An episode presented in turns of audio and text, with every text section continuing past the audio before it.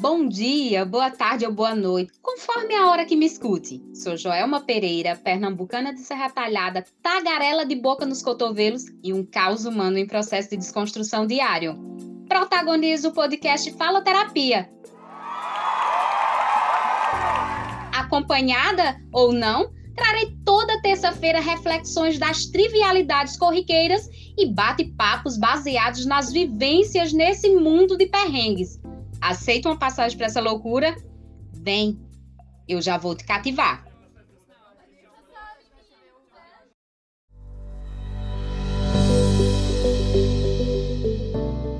Olá, faloterapos! Bom dia, boa tarde ou boa noite, conforme a hora que me escute, conforme a hora que esse episódio chegar aos seus ouvidos. O assunto do episódio de hoje será bariátrica, gastroplastia, cirurgia de obesidade, redução de estômago. É isso aí. Bora lá, faloterapar. E esse tema, essa cirurgia, esse procedimento mais conhecido como redução de estômago, será o assunto de hoje. Sempre que eu penso em um tema, em abordar algum conteúdo, eu imagino qual é a melhor forma de falar sobre ele. Quais os pontos delicados, sobre tal e como possa assim trazer de forma mais clara uma conversa que possa sensibilizar, mostrar o outro lado de uma realidade e, é claro, impactar positivamente. Eu sempre comento aqui nos meus áudios, né, nos meus episódios de podcast, que uma das formas que eu busco alcançar as pessoas é em relação à vulnerabilidade. E essa vulnerabilidade no sentido de alcançar da forma mais simplificada possível essas pessoas que de repente estejam querendo ouvir falar sobre algum conteúdo, trocar uma ideia sobre algum fato, e é isso que eu tenho buscado. E dentro do tema de hoje, da redução de estômago, eu vou tentar desmistificar algumas questões relativas a quem busca a redução de estômago como alternativa de tratamento da obesidade, que vai ser o foco principal disso. E aí, já vem alguns questionamentos. Como é a vida de quem optou pela redução de estômago? Quais são as modalidades de cirurgia? Quais as vantagens, né?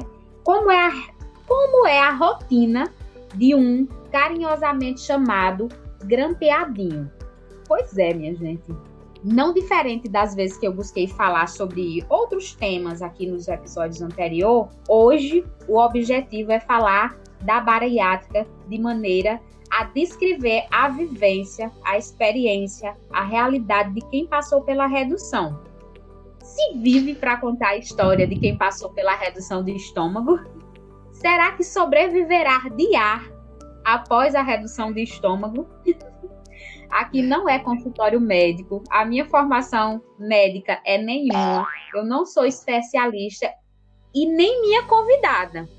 Pois é, já dei um spoiler de que trarei uma voz que não só a minha aqui. Há algo de super particular nesse episódio. Só vai saber se você permanecer com seu ouvidinho aí colado no radinho até o final. No episódio de hoje, sem esse mais um apoio, né? Sem mais esse apoio maroto de uma amiga que acredita no meu projeto, que está aqui para se doar com seu tempo, com a sua voz, com a sua experiência e algumas histórias inusitadas que sempre há, né? Muita coisa boa que vai sair daqui, né? É, uma delas são, são as histórias dessa vivência, até pela razão de sermos amigas unidas pelos grampos, né? Temos partilhado figurinhas sobre essa realidade de reduzida, de grampeadinha que somos. Sim, eu fiz gastroplastia, né, a cirurgia de obesidade, redução de estômago, como queira chamar. Tá passada, piranha? Fique não. Eu tô passada, chocada. Se eu fosse um vampiro, eu já tinha ele chupado. Ou se atacado. Ó, um trocadilho aí, né? Não vão levar a mal. G, tá aí? Tô aqui. Amiga, antes de passar de fato, o Maranhão para ti. Ops, o microfone, viu? Não vá pensar outra coisa, não. Há que ser lembrado que tem algumas coisas que só nós podemos falar, né? É verdade. Vamos lá, né? Então. Pois é, que só nós que passamos pela redução de estômago sabemos, né? O que é e como se passa. E aí, fama nós não tem, mas nós fizemos redução de estômago. E essa minha comi... e essa minha convidada de hoje é mega especial para mim. Jennifer Messia, a mãe do João, que merece um episódio só dele, viu? Eu vou logo dizendo aqui que na pandemia, o João, a pandemia de Covid-19, como forma de ajudar a mãe a aumentar a renda, lançou os bolos do João. E foi no grupo do condomínio, amiga? Isso mesmo. E passou do é. grupo do condomínio e ganhou aí as ruas, né? E... Exatamente. Aí, a G, como carinhosamente, eu chamo ela, né? Eu chamo mais Jennifer, né? Mas é mais, mais conhecida. E aí, a G, como carinhosamente eu a chamo, ela é alagoana, da capital Maceió e ela é gerente administrativa e coordenadora de montagem de decoração de eventos de uma empresa queridinha dos alagoanos no ramo de eventos, né? E assim, milagres. Aquele milagre, sabe aquele milagre que os famosos vão lá casar, passar o fim de semana, com seus rolos, amores, família, familiares. Ela monta festa lá, minha gente. Ela é a queridinha nesse ramo, viu? E aí, amiga, por favor, dê o ar da graça para os faloterapos. Eles já estão de saco cheio de me ver fazendo voltas aqui. E eu passo a bola para você, amiga. Seja bem-vinda e muito obrigada desde já. Boa noite, boa noite, faloterapos. É um prazer imenso, né, fazer parte desse podcast, desse projeto lindo, dessa ah, pessoa maravilhosa que eu amo de paixão, que o grampo, né? Os grampos me trouxeram, né? Essa, essa pessoa grande que é bem pequenininha, mas como pessoa tem um coração imenso, tem uma inteligência fantástica. E assim, desejo a você super boa sorte no seu projeto. Sei que você está contando com muitas energias positivas e com uma super produtora sim. que é a Rafa. Sim, é... sim. Para mim também é, é, é, novo, né? Eu sou novata, eu, eu, eu, já fiz algumas lives durante a pandemia, mas é a primeira vez que eu participo. Obrigada pelo convite, né? Muito ah, legal. Como você já disse, né? Meu nome é Jennifer, sou alagoana, trabalho sim com decoração, amo o meu trabalho. Trabalho atualmente com uma profissional daqui de Alagoas chamada Laura Amaral, que assim modéstia à parte, né? Trabalho com a melhor. E assim, Sim. realmente, hoje a rota que está em alta é a rota de milagres. É algo bem fantástico mesmo, realizar sonhos e poder fazer parte da equipe da Laura, para mim, é, é fantástico. E falar sobre o assunto que, para mim, significa transformação, significa libertação, é muito massa, né? E quem me conhece sabe que eu tenho um Instagram que é bastante visitado uhum. por pessoas que estão no processo ou que passaram pelo processo. Eu gosto muito de falar sobre o assunto. Como eu Sim. tinha dito para algumas pessoas, é algo muito transtornador. As pessoas ainda veem a cirurgia bariátrica como algo que pode é, acabar com o sonho, mas a gente tenta, através das redes sociais e também dos papos, das conversas, quando a gente tem a oportunidade de falar com algumas pessoas, mostrar Sim. que não é nada disso, né? Que é justamente o contrário. É, é vivenciar exatamente, é vivenciar um sonho, é realizar um sonho e mostrar para a gente mesmo que a gente que é possível recomeçar, né? E quem, quem passou por isso sabe. Vamos lá.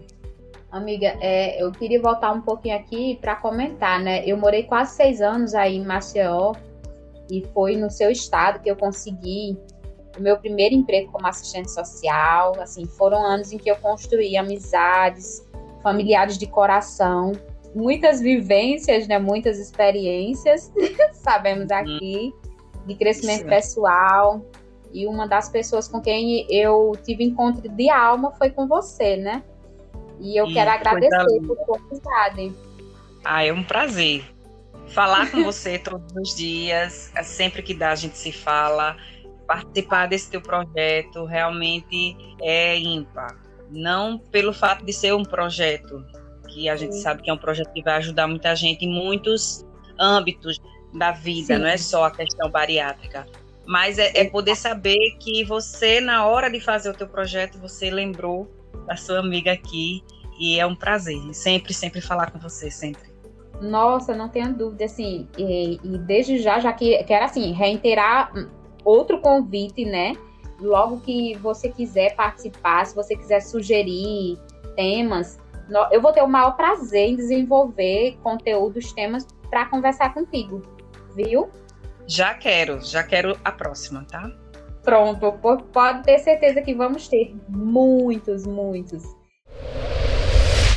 Amiga, para a gente começar mesmo, direcionar uhum. nosso bate-papo em relação ao conteúdo, eu estava aqui pensando, nossa história, né, em relação à redução de estômago, antes de chegar para tomar essa decisão, a gente teve um processo de construção.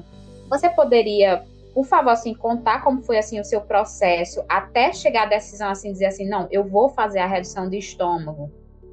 Conto sim. A minha história é interessante porque eu sou uma pessoa muito que para algumas coisas eu programo e penso demais, mas para outras eu meio que tropeço e quando eu vejo já estou dentro.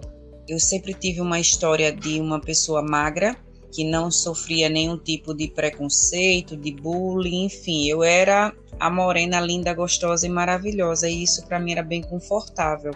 A mas depois da Exato, é o padrão que a sociedade impõe, que a sociedade pede, né? Enfim. Então, uhum. depois da gravidez, eu, eu tive uma gravidez seguida de uma separação. Então, muita coisa mudou na minha vida e uma das coisas que mudou foi a questão da obesidade. Durante a gestação, eu tive diabetes e eu fui a 130 quilos. Nossa, após 130. A... Então, assim, é, você pular de 60 quilos para 130 quilos é loucura, né? É, mexe muito com a tua cabeça. Então, Sim. depois da gestação, eu passei um momento da minha vida em que eu só pensava em filho, trabalho, trabalho e filho. E nesse meio tempo, eu vivi em torno de oito anos na obesidade. Eu cheguei a oscilar entre 115 e 130 quilos e não me via, na verdade, tão gorda, tão imensa, tão obesa como eu estava, tá? Então, Sim. a gente se acostuma assim com a nossa figura, a gente olha no espelho e a gente acha que tá, ah, eu tô um pouquinho gordinha. Mas aí vem o fator quando você vai lá comprar uma roupa e tudo isso começa a te mostrar que não, você não tá gordinha, você realmente está demais.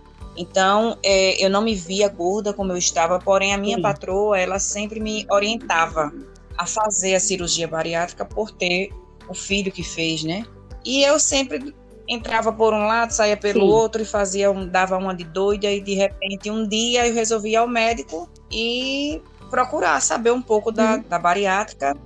Fui a um médico, fui a outro médico e quando eu fui ao terceiro médico eu disse eu vou operar. Então assim foi Sim. algo que durou acho que em torno de um mês, foi só o tempo de você realmente conseguir marcar as consultas e ir aos três médicos e dizer assim: esse é Sim. o cara que vai me dar a oportunidade de renascer. E aí eu já parti para o processo, que existe todo um processo pré, né? Bariátrico. Sim, sim. E a... Extremamente importante, a gente precisa ressaltar isso. Exatamente. E, e também que foi um processo super rápido, graças a Deus eu, eu fiz com uma equipe maravilhosa. E quando eu vi, eu já estava operada. Sim, Ô, amiga, eu queria assim falar, né, que em um lugar de super privilégio, tanto eu quanto você, porque fizemos pelo plano de saúde, foi Isso. rápido nessa circunstância, né, na nossa realidade de privilegiadas Exato. por trabalharmos e termos um plano de saúde bom, diga-se de passagem, Isso. né?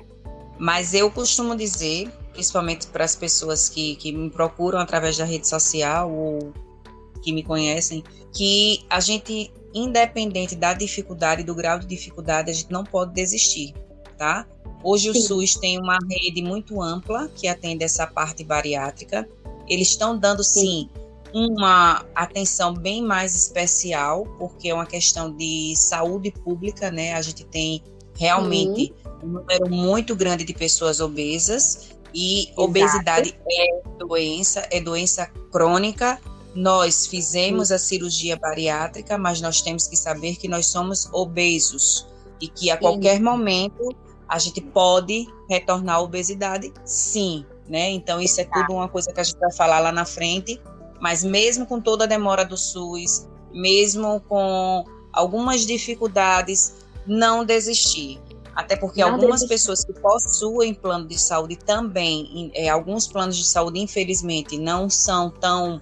É, Ainda não é, ainda negam algumas coisas, então assim, também tem dificuldade. Então não pensa assim, ah, porque eu tô no SUS. Não, tem pessoas que também estão tá no plano de saúde, que também tem dificuldade, mas o importante é não desistir. É uma hora você vai conseguir. Então, não é só a bariátrica, é em tudo na vida. Se você quer, vai, passa pelos perrengues, vai driblando até chegar lá.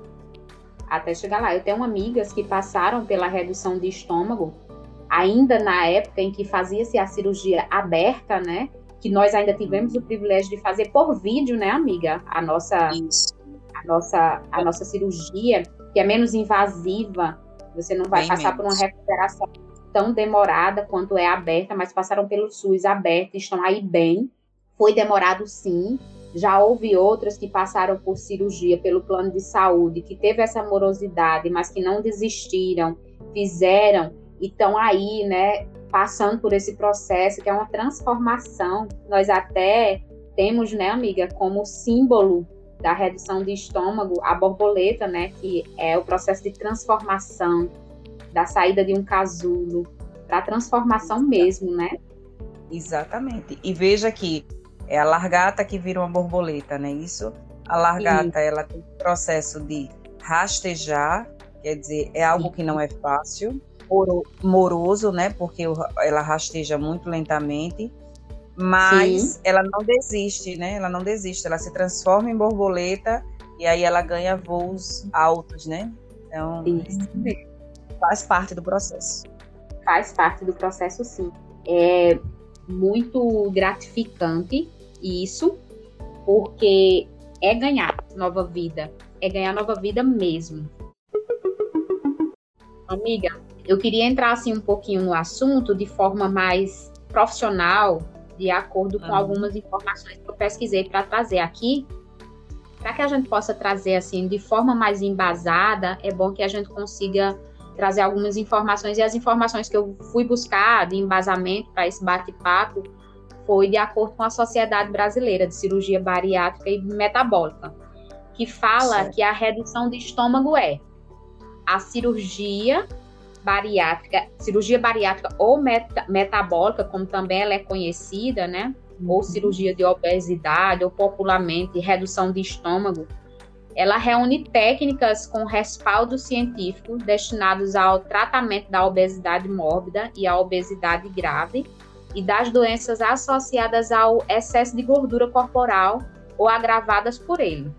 Existe, né, três procedimentos, três tipos de procedimento básico em cirurgia bariátrica e metabólica, que pode ser feito por abordagem aberta, por vídeo laparoscopia ou robótica, né, que é a mais atual, está sendo trabalhada, que é um procedimento endoscópico, teoricamente menos invasiva, comparado à nossa realidade, amiga. Tiveram pessoas antes de nós que fizeram a cirurgia aberta. Eu tenho amigas que fizeram a cirurgia aberta, que é um corte enorme na barriga. Nós é, já passamos uma pessoa também que fez aberta. Pois é, Isso. e aí nós já passamos por um procedimento menos invasivo, que foi por vídeo, e já existe hum. esse outro procedimento, que é uma, a, através da videolaparoscopia, que é tipo a, aquele exame né, que nós fazemos gástrico. Exatamente. Né? A endoscopia, uhum. exatamente. Estava tentando me lembrar aqui o nome. E é menos e invasivo. E viva a tecnologia, né? Viva! Fico muito feliz por isso. E aí, amiga, os resultados, né, desse, desses procedimentos e principalmente o de vídeo que está sendo o, o, através da videolaparoscopia, que é o mais recente, ainda está em processo de estudo, né?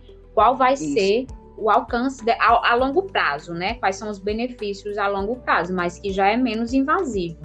E aí Exato. são adotadas técnicas cirúrgicas que têm os seguintes nomes, né? Bypass gástrico, né? Foi a modalidade que eu passei. E tem a gastrectomia vertical, tem a, também a duodenal, a banda gástrica ajustável e a cirurgia laparoscópica. E aí eu vou tentar aqui nos deter, eu vou tentar não, precisamos nos deter a nossa realidade, né? Que é a uhum. modalidade que nós passamos. Eu passei pela bypass e você passou pela gastrectomia vertical, que é mais conhecida, né, como a sleeve, não é isso? Exato, exatamente. Aí, assim, para deixar as pessoas que nos ouvem mais inteiradas sobre essas modalidades, eu vou explicar um pouquinho sobre a, as duas técnicas que foram utilizadas na nossa realidade, tá? No caso do bypass gástrico, que é uma a gastroplastia, redução de estômago, que faz um desvio no intestino em formato de Y, ela Isso. é a técnica bariátrica mais praticada aqui no Brasil. Corresponde a 75% das cirurgias realizadas porque ela ainda é considerada a mais segura e principalmente a eficácia dela, né? O paciente se submete à cirurgia de perda de até 70 a 80% do seu excesso de peso inicial. E aí nesse Isso. procedimento, esse procedimento é misto e é feito o grampeamento, que aí é onde surge o nosso apelidozinho, né, de grampeadas. e aí esse procedimento, né, com o grampeamento, ele reduz o espaço do estômago para o alimento.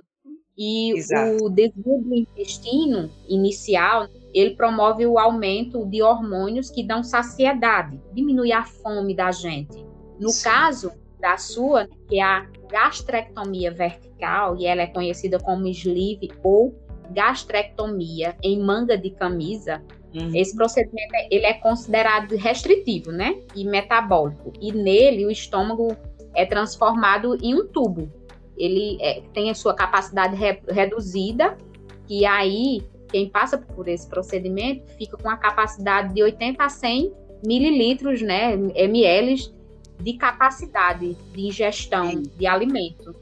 É, tem um, uma curiosidade interessante para quem faz a sleeve, eu não sei se você ia abordar isso, mas Sim, é que infelizmente algumas pessoas elas tornam ao reganho de peso e aí também tem alguns fatores que levam a isso. E no caso da sleeve, você tem a possibilidade de ainda fazer uma bypass, né? Sim, isso mesmo. É, e no caso amiga... da bypass seria o, o último, último estágio, né? Isso. Veja só, é muito interessante abordar isso. A gente pode até abordar para o final dessa questão do reganho de peso. Mas aí foi interessante Vamos abordar mais para frente essa questão do, do, reganho de peso. Sim, é importante. Daí, amiga, é, em relação à modalidade que você fez, que foi a sleeve, ela é uma intervenção que também provoca uma boa perda de peso, comparável ao, ao bypass gástrico, que é a modalidade que eu fiz. E aí é onde nos mostra né, o quanto a gente foi agraciada com esses procedimentos, o quanto nos deu uma guinada de vida, uma melhora na qualidade de vida. E aí entra nós, né, amiga? Bora falar agora da nossa realidade mesmo. Como é que a gente tem vivido com esses procedimentos? Vamos sim. Não é amiga, nada do outro mundo, né? É vida normal, mas para algumas pessoas existem muitas dúvidas. Isso mesmo. Amiga, tu já tá com quanto tempo da tua redução do estômago? Então, eu tenho três anos e cinco meses de, de três redução. Três anos e cinco meses. E assim, eu estou te perguntando e também vou responder, né? Porque como é duas, são, são duas realidades e duas modalidades cirúrgicas bem diferentes, né? mas que o objetivo é o mesmo, possibilitar a perda do, do, excesso de peso, tirar a pessoa da obesidade. Eu já vou, já estou me encaminhando para o sexto ano da minha cirurgia. Eu fiz no, no dia 23 de março de 2017 a minha cirurgia. Então, já é um bom tempo, né, de vivência com a redução de estômago. Com certeza. E você viver esse tempo todo com a redução e se manter longe da obesidade é algo louvável, é de ser dado parabéns, né? Porque Sim. a gente sabe que não é fácil. Exatamente. Eu fiz em 2017. É, esse ano fez cinco anos no mês de, de março, né? Ano que vem é que faz seis anos. Então tá certo assim, meu raciocínio, eu fui, fui fazer o cálculo aqui, né? Eu, uma pessoa ótima de cálculo. que eu sou que eu precisei de uma, de uma calculadora agora para fazer esse cálculo. É. Somos duas. e aí, amiga, você com três anos, não é isso? De redução. Isso. Eu com cinco. E é muito comum, após o segundo ano da redução de estômago, a gente passar pelo reganho de peso. Eu tive Exato. um reganho de peso. Eu tive um reganho de peso, sim, que é algo considerável por conta da, da minha da relação, né? Peso-altura. Eu sou baixinha. Eu tive um reganho de uhum. peso do ano passado para esse ano de 8 quilos. Então, é sinal de alerta. Eu tenho consciência disso. Mas aí é uhum. é onde está e eu tô começando a falar isso logo no início, não quero gerar suspense em relação a isso, não tô falando isso com um sentimento assim de, nossa, é a cirurgia não deu certo para mim. Não, gente, não é bem assim não. Ao contrário, deu super certo. Me trouxe qualidade de vida, me trouxe mais consciência, mas depois de dois anos de passado pela redução de estômago, você tem sim grande chance de retomar seu peso. Isso vai depender da prática de atividade física, como têm sido seus hábitos alimentares durante esse tempo. E você, amiga, como é que tem sido esse seu processo no, nos três anos? A gente costuma dizer que os dois primeiros anos, né, é a lua de mel, né? E aí, uhum. enquanto que a gente está em lua de mel, tudo é muito lindo, tudo é muito maravilhoso, né? A gente tem a perda de peso. Eu passei por um excesso de perda de peso com oito meses eu já havia batido a meta médica, mas eu continuei eliminando peso. Perdi mais peso do que o que eu deveria ter perdido. E aí eu entrei Sim. num processo de normalizar. Normalizando uhum. isso, eu tive um reganho de peso, mas que ele não é considerado reganho pelo fato de eu ter perdido muito peso, além do que eu deveria ter perdido. Então, Sim. eu não tive Sim. o propriamente dito reganho de peso, né? Hoje eu tenho peso estabilizado, peso estimado normal pelos médicos, que seria de 65 a 68 quilos. Então, passando sim. desse peso, aí sim a gente começa a considerar reganho. E o reganho, ele tem uma, um percentual, né? Que se torna normal. Então, todo mundo que passa pelo processo da bariátrica, ela vai ter um reganho e existe um percentual, salvo engano, de 5% do valor do, do, do, peso perdido. E quando sim. ultrapassa isso, aí sim a gente considera reganho de peso. Exato. Eu, graças a Deus, até agora não tive nenhum reganho de peso, mas eu vivo uma vida eu não me privo de nada, eu não eu não deixo de comer, eu não deixo de beber, mas eu vivo numa Sim. vida regrada, né? Eu, eu tento manter uma alimentação saudável, porque eu saí do, da, daquela ideia de viver de dieta, porque viver de dieta é viver na restrição. Eu não vivo de dieta, né? Eu vivo uma alimentação saudável. Eu busco sempre manter a alimentação saudável e a prática uhum. de atividade física mais intensa até, algumas pessoas até falam, ah, mas você faz muita coisa, ah, mas você não, não quer que está acontecendo, você não cansa e tal. Não, eu estou no meu limite, eu estou dentro das minhas possibilidades, então o que eu estou gostando, o que eu estou fazendo e estou me adequando, eu estou vivendo, né? Então eu vivo sim a busca de uma alimentação saudável, eu vivo a prática de atividade física e eu vivo sempre em busca da minha melhor versão, também psicológica, tá? Porque a gente sabe que o psicológico influencia muito para que a gente consiga ter sucesso na, na, no resultado da cirurgia. Eu me considero um caso de sucesso, porque eu não, não é só pelo fato de não ter reganho, mas pelo fato Sim. de eu ter conseguido mudar toda a minha mentalidade, passar Exato. a viver de uma vida totalmente diferente, porque quando a gente faz a cirurgia, a gente busca saúde. Algumas é. pessoas, não vamos ser hipócritas, buscam estética. Sim estética. Eu Exatamente. Porque possibilita isso. Ninguém, ninguém, pode dizer, ah, eu não fiz porque eu queria emagrecer. Todo mundo queria emagrecer. Mas existe um fator bem importante por trás do emagrecer, e por trás da estética. Também. Isso, que é a saúde, né? Eu trabalho com decoração, eu trabalho muito tempo em pé, então eu tinha que tomar remédio para poder executar o meu serviço. Eu Sim. tinha noites de dores na coluna, de dores nas pernas. Então, a saúde para mim também foi primordial para a tomada de decisão. Pois é, exatamente. E assim, amiga, você falou um ponto importante que aí eu acho que, que é muito legal da gente falar, que é sobre a alimentação que você falou. Eu busco uma alimentação equilibrada, eu busco uma alimentação saudável. E uma das coisas Exato. que eu aprendi, eu não, eu não sei se com você foi assim, que alimentação saudável não é alimentação cara, que não é coisa de outro mundo, de se fazer, de se praticar. Contigo foi assim também? Exatamente, não mesmo. A gente tem a ideia de que a alimentação saudável é comprar barrinha de cereal, comprar iogurte zero açúcar, light. Não. Isso realmente, para quem tem um poder aquisitivo que, que dá a oportunidade de ter isso na que tua casa, massa. Isso, massa. Entendeu? Massa, é. mas isso não é a base, tá? A base da alimentação saudável é a comida de verdade. Então, e que assim, a gente tem o privilégio de ter aqui na nossa região, né, uma riqueza e uma diversidade de alimentos que, assim, a galera muitas vezes gasta horrores lá, lá, sei lá, em outros estados, né, que não do Nordeste, para conseguir. E a gente tem a baixo custo aqui. Exatamente. Então, assim, eu costumo dizer que quem vive de dieta, uhum. ela realmente tem um custo elevado é para conseguir manter a dieta, porque é caro. Infelizmente, é a realidade. Mas quem vive a busca e quem vive a alimentação saudável, não.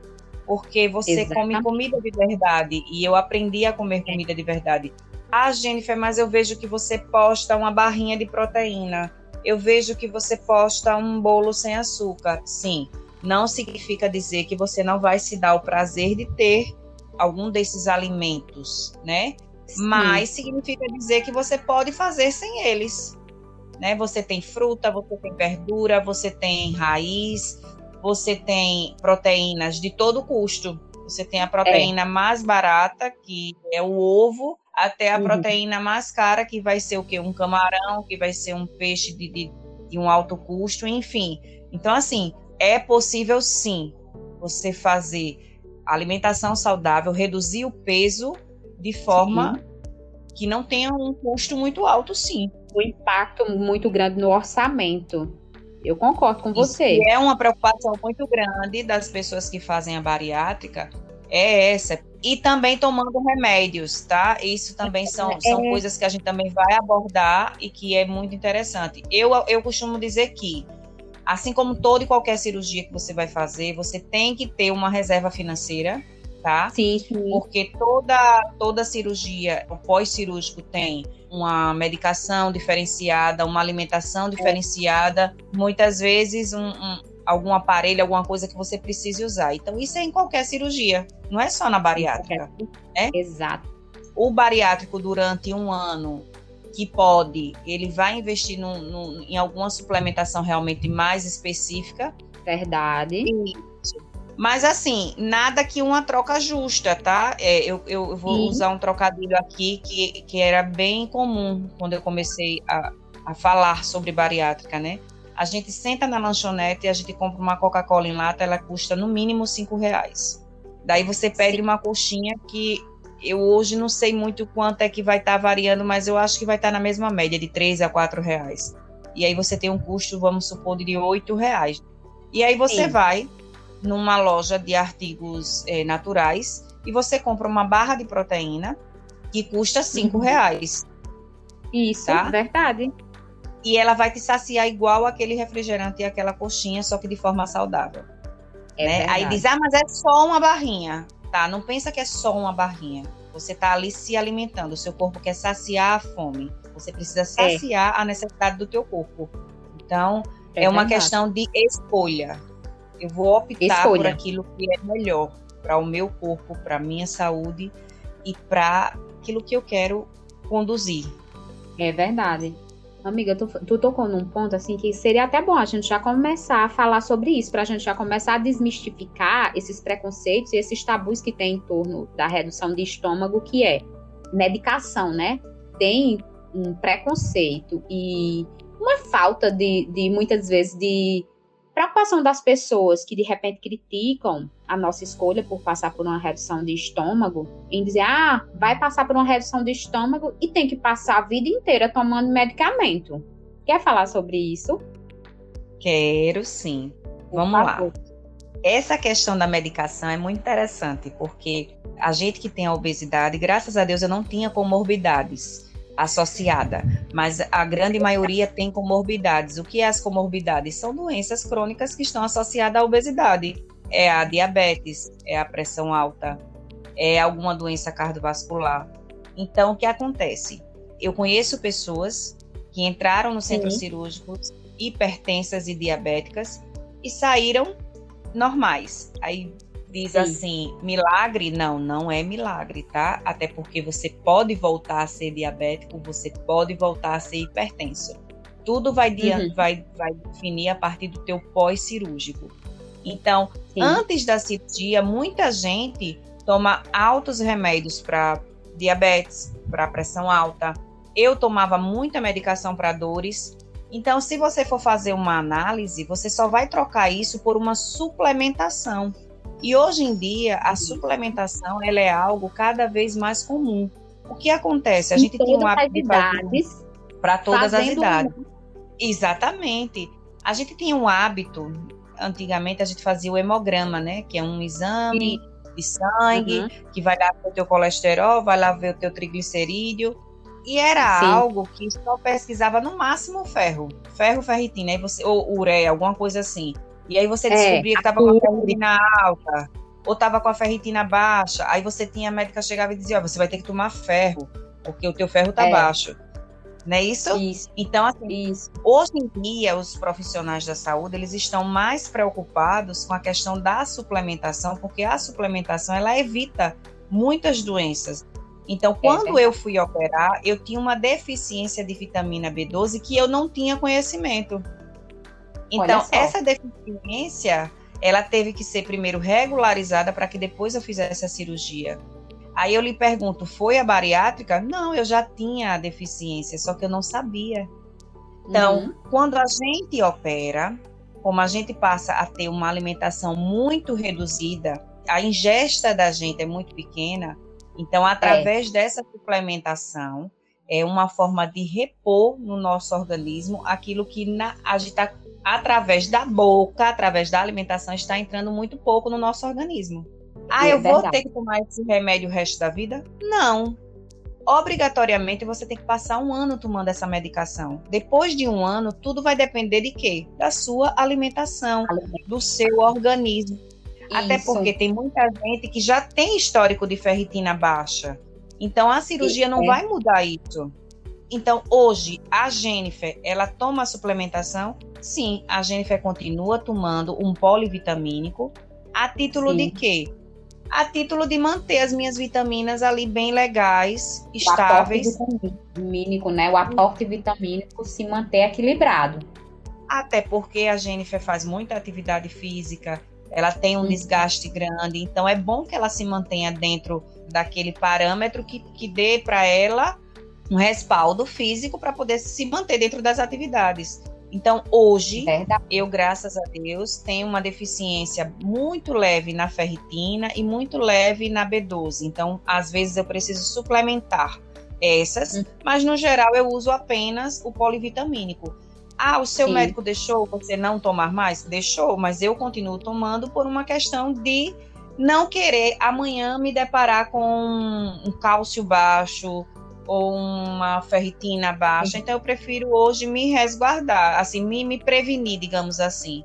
Como vem Exatamente. também a questão do, do mito do whey, né? Que no início é realmente primordial que você faça a ingesta do whey, se você puder financeiramente é, é importante porque vai ajudar, né? Mas uhum. hoje em dia, o que acontece? Jennifer, vejo que você toma whey, tomo, mas não é um, algo obrigatório, tá? Não é algo que eu tenho que ter. Por quê? Porque hoje eu já tenho uma ingesta melhor de proteína. Então eu posso optar por tomar um whey com uma banana, com um morango, com uma fruta qualquer, como eu posso optar de na hora do lanche não, não tomar whey e comer um, um ovinho frito, um ovinho cozinhado, um pãozinho é. com, com frango, enfim, são as substituições que a gente falou no início, que são mais baratas, tá? Sim, exato. E que tem, e que tem o mesmo efeito. Então, assim, a medicação durante um ano da cirurgia é importante? É. Então, é como eu disse. Tem, e outra, não é medicação do outro mundo, não, tá, gente? Eu gasto não. por mês com a minha medicação 70 reais. Então, quer eu dizer... também, eu, eu, eu, gasto, quando eu compro caro a minha suplementação, eu gasto 80 reais. Pois é, então não é nada do outro mundo, né? Se você for pegar lá o teu remedinho de depressão, teu remedinho de diabetes, teu remedinho de vai dor, se você somar, é. vai dar isso ou mais. Então, assim, é o que eu gasto. O restante que eu uso é uma, um facilitador, é um tá? E é um a mais, né? Exatamente. né? Você optou o por whey para mim hoje, o whey para mim hoje chama-se praticidade, tá? Hum. O whey para mim hoje é um suplemento de praticidade, devido à minha correria é muito mais prático eu preparar ele e comer do que fazer outra coisa. Sim. Mas não é algo necessário. Então as pessoas têm que quebrar essa ideia de que fazer bariátrica é tomar remédio para o resto da vida, é ficar doente para o resto da vida, não. É o contrário, tá? Eu vendo saúde. Quem quiser comprar, viu? Eu passo pix. Queria te pedir um pix.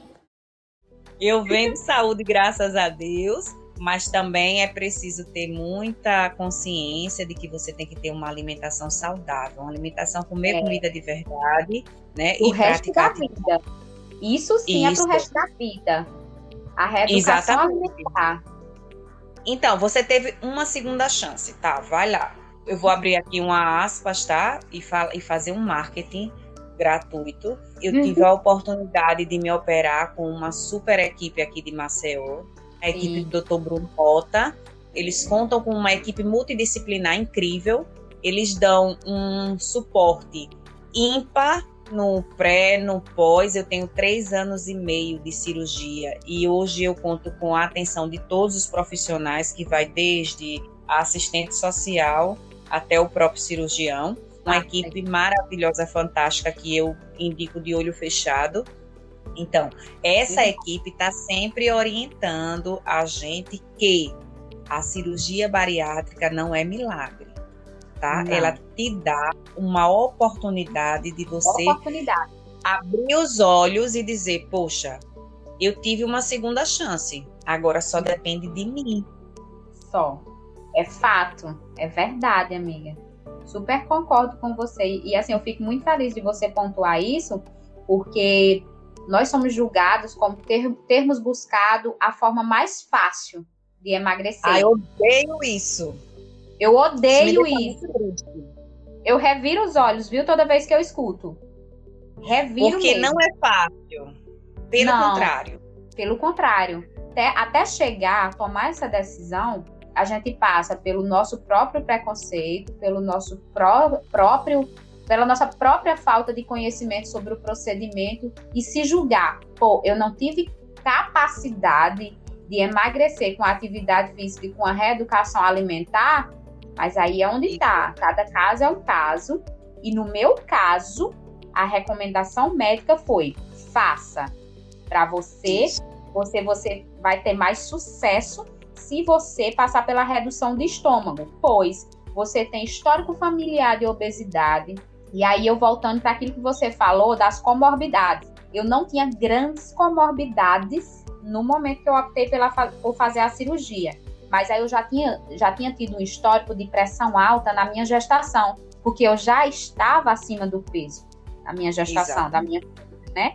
Então, eu já estava aí com o sinal de alerta ligado. Era uma bomba prestes a, a explodir, porque eu poderia ter, de repente, um pico de pressão, de repente, ter um infarto. Nós sabemos que a gordura abdominal concentrada é um sinal de alerta quanto o infarto, nós sabemos. Então, eu tinha essa gordura abdominal concentrada, uma pessoa com 1,45m de altura, que chegou a 89 quilos. 1,45m, amiga.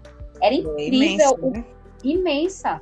E isso eu, eu olho hoje e eu me observo com muito carinho. Eu sou muito feliz por meu corpo ter me dado a capacidade de ter carregado toda aquela obesidade, sabe? E eu fico feliz por ter tido essa oportunidade e por ter passado pela redução de estômago e eu ter perdido. Eu cheguei a 89 quilos e antes de fazer a redução de estômago, eu tinha perdido 3 quilos. Eu tinha perdido 3 quilos, 89, então eu estava com 86 quilos.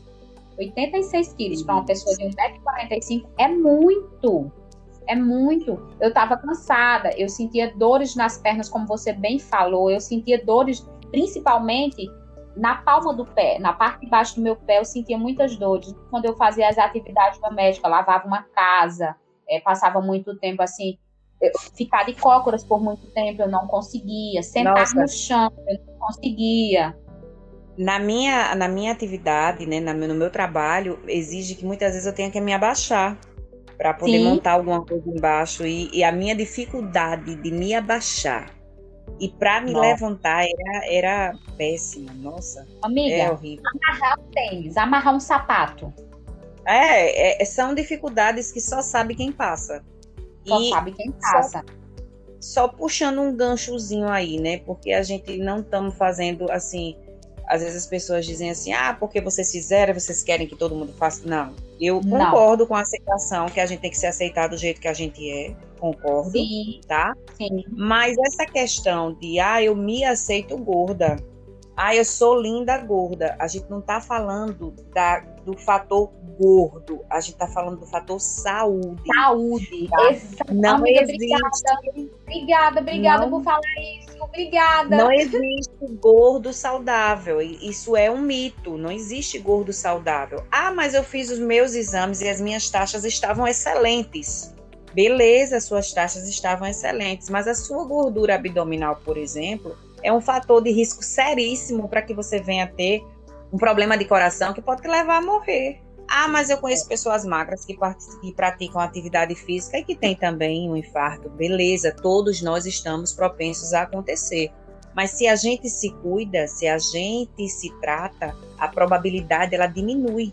Então, a gente não busca saúde porque a gente vai ter a certeza que não vai ter um problema de saúde. Não somos seres humanos. Mas a gente busca saúde para ter qualidade de vida e para a gente viver da melhor forma. E evitar, né? É uma forma da gente prevenir alguns acidentes mais graves na saúde da gente.